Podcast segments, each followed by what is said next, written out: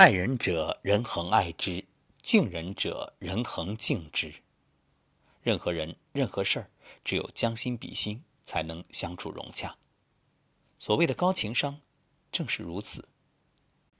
最近看到一张图，三个和尚挑水喝。当然，这不是传统的那个三个和尚没水喝，而是三个和尚叠罗汉，然后最上面的一位挑着水。看上去最上面的和尚最辛苦，其实啊，他很轻松。真正辛苦的是最下面的人。所以生活本来不易，当你觉得容易的时候，肯定是有人替你承担属于你的那份不易。人啊，一定要学会换位思考，珍惜才配拥有。人与人之间的情感是相互的，倘若你冷若冰霜，别人怎会笑容可掬呢？倘若你锱铢必较，别人怎能宽厚相待呢？不懂得珍惜的人。失去的不仅是一份情感，还有人生路上的互相帮扶，以及做人的准则和品味。大海因为珍惜奔向它的每一条小溪，所以浩瀚无垠；春天因为珍惜为它绽放的每一朵花，所以姹紫嫣红；高山因为珍惜为它奠基的每一块岩石，所以巍峨高耸。我们，也唯有珍惜每一份情谊，每一份拥有。才能让人生更加丰盈、富足、宽阔、顺畅。人与人相识于缘，相交于情，相惜于品，相敬于德。做人，心越宽阔，路越宽广；心越真诚，情越醇厚。懂得珍惜，才能拥有更多。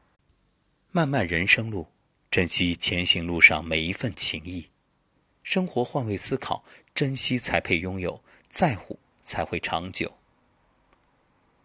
有个人请一位盲人朋友吃饭，吃到很晚。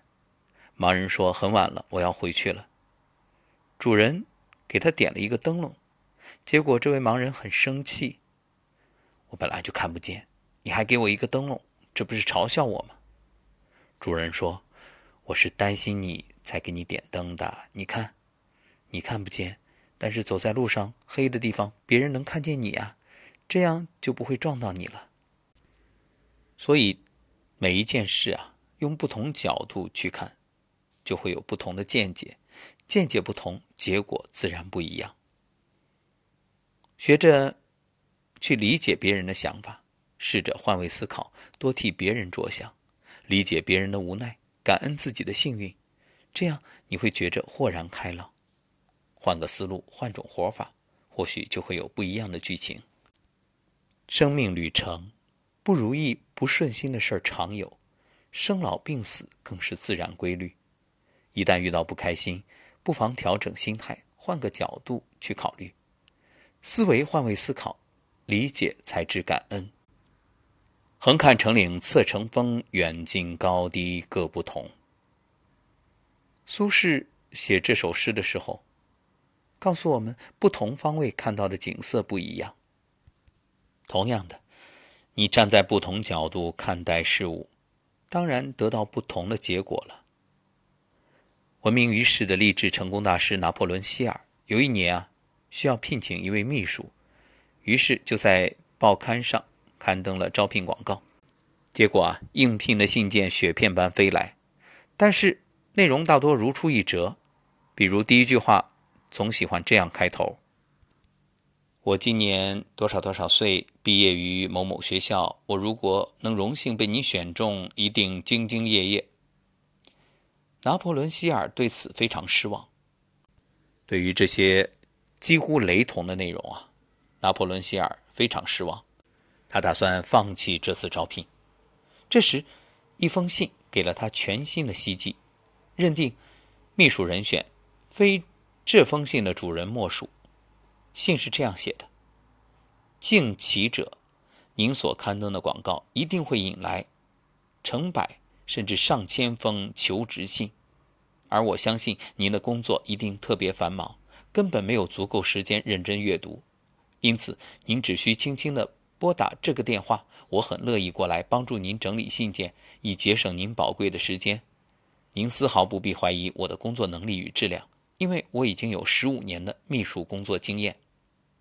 后来提到这件事的时候，拿破仑希尔总是会说：“懂得换位思考，能真正站在他人立场看待问题、考虑问题，并能切实帮助他人解决问题，这个世界就是你的。”位置换位思考，尊重别人就是尊重自己。当然，换位思考谁都知道，但是。能做到者凤毛麟角，为什么？因为我们总是习惯了从自己的角度去看问题。你是顾客就认为商家暴力，你是商人就觉着顾客挑剔。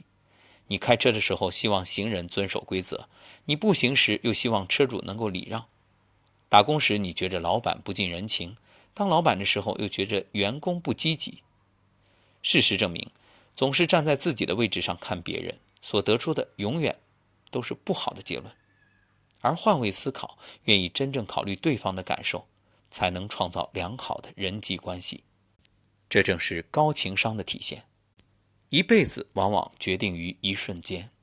如果能换位思考，将心比心，多一点理解，懂得尊重，知足放下，人生啊，一定会多一点成熟、幸福、获得快乐与轻松。因为生命是一种回响。赠人玫瑰，手留余香。爱出者爱返，福往者福来。